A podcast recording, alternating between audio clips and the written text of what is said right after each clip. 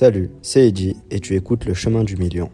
Chaque jour, je partage mon parcours, mes succès, mes échecs et les leçons que j'en tire pour devenir millionnaire à partir de rien. Les épisodes durent entre 5 et 15 minutes, alors rejoins-moi pour cette aventure quotidienne vers le succès. C'est Eddie et bienvenue.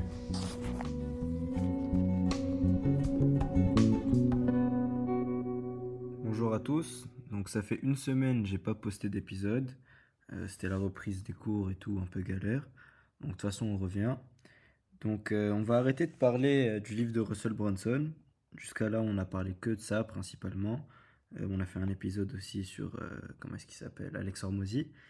Et là, du coup, j'ai commencé un nouveau livre qui est Psycho-Cybernetics. Mais avant que je vous parle de Psycho-Cybernetics, j'ai une bonne nouvelle, c'est que mon activité e-commerce va bientôt commencer. Et oui, j'ai maintenant les droits d'exercer une activité légalement. Donc on va bientôt parler euh, plus, de plus en plus de business et d'e-commerce dans le podcast. En tout cas, tant que les préparatifs se font, je vais vous parler encore un peu de la théorie, donc les livres. Euh, aujourd'hui, c'est Psycho-Cybernetics de Maxwell Maltz. C'est un livre euh, qui date de très longtemps, des années 50, je crois, et qui parle d'une nouvelle science qui est la science de la psycho-cybernétique.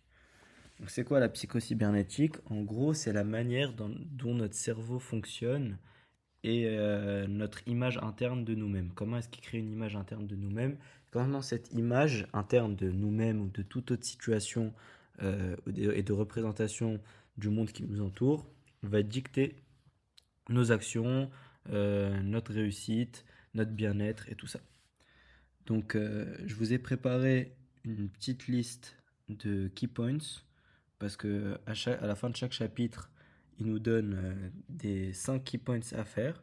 Je vais vous parler des plus intéressantes.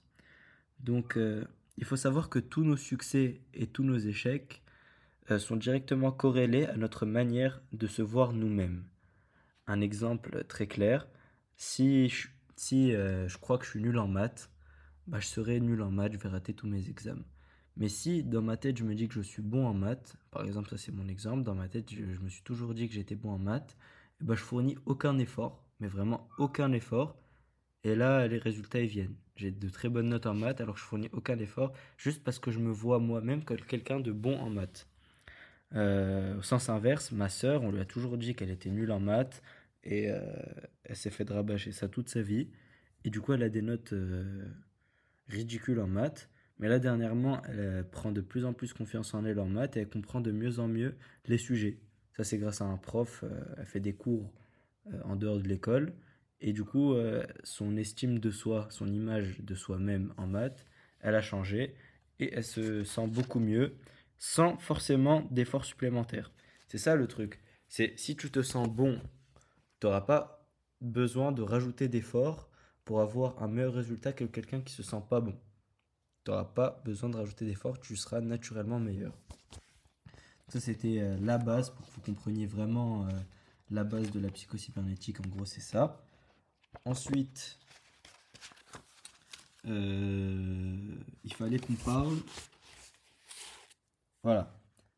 Il faut, dans ta vie, que tu aies toujours un objectif clair. Parce qu'en fait, notre cerveau, c'est une machine d'objectifs.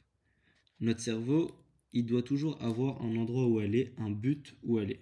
Du coup, pour ça, du coup, pour ça, euh, comment tu dois faire avant de te lancer dans un certain domaine? Donc, comme notre cerveau, c'est un, une machine d'objectifs, avant que tu te lances dans n'importe quel domaine, tu dois déjà savoir où tu vas aller.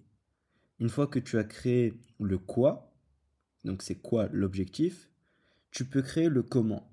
Mais il faut vraiment que tu aies l'objectif avant de créer le comment tu vas faire pour atteindre cet objectif. Tu dois savoir où tu veux aller avant de savoir comment tu vas y aller. Donc, on récapitule. Tu as ton objectif, c'est clair dans ta tête, tu as une bonne estime de toi, et après, tu vérifies le comment. Comment est-ce que je peux atteindre cet objectif? Donc, euh, du coup, pour ça, il faut pas que tu aies peur de te tromper. Parce que c'est sûr que dans ton processus, tu vas te tromper. Et ces erreurs-là, elles doivent pas entrer en interférence avec ta self-image. La confiance en toi, elles doivent pas être baissées à cause de ces échecs. En fait, c'est pas des échecs. Il faut pas le voir comme des échecs. Il faut le voir comme des feedbacks. Parce que notre cerveau, qui est une machine à objectif, pour atteindre son objectif, a besoin de feedback, que ce soit positif ou négatif.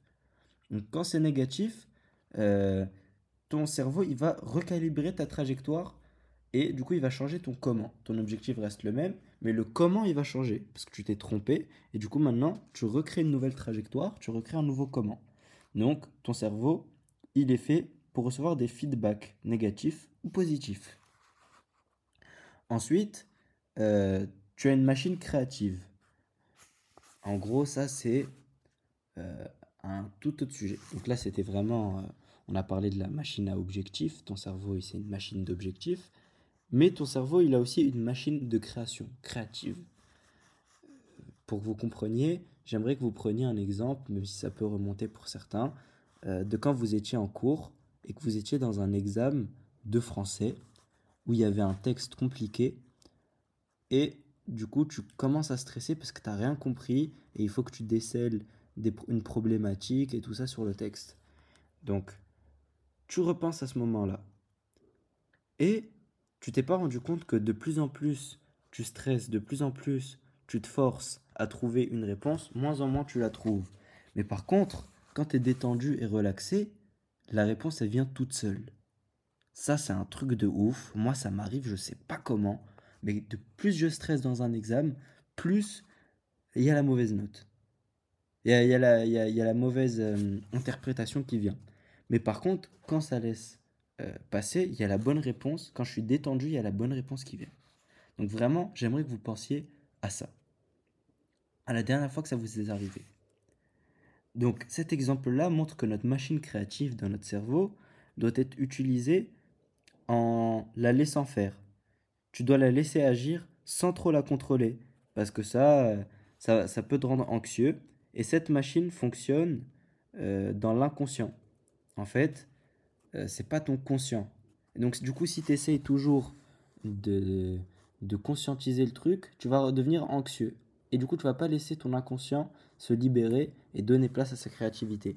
Donc, tu dois vraiment être détendu, être euh, et du coup, ça va, euh, l'information va être traitée par ton inconscient. Et c'est là où ta machine créative est à 100% de sa capacité, à 100% de ses puissances. Tu dois donc te lancer dans n'importe quel comment, donc dans n'importe quel objectif, dans le chemin de ton objectif, sans trop réfléchir. Parce que parfois, il y aura des trucs créatifs et l'idée va venir comme ça, toute seule. L'idée de génie des fois, ou la résolution du problème. Donc voilà, ça c'était déjà la base de Psycho-Cybernetics, un livre hyper connu euh, que je vous recommande complètement, parce que même si je vous fais les résumés, on va pas en profondeur dans les exemples que nous donne le livre et en profondeur dans les notions. Euh, aussi un petit point de fin. Euh, comme vous l'avez remarqué, j'ai pas publié pendant une semaine. Normalement, c'est un, podcast quotidien, mais là, vu que le boulot euh, il, est chaud, je, travaille beaucoup et en plus de ça, j'ai les cours et tout. Je pense que la cadence ne va plus être une fois par semaine, mais une fois par jour, pardon, tous les jours. Mais je vais peut-être essayer d'en faire deux, une à trois fois par semaine. j'ai envie de garder le rythme, mais pas un rythme aussi soutenu qu'avant. Donc voilà, j'espère que ça vous a plu. Et n'oubliez pas de vous abonner. Et si, ça, si vous avez eu de la valeur avec ça, partagez-le à n'importe qui de vos amis. Voilà, merci de m'avoir écouté aujourd'hui.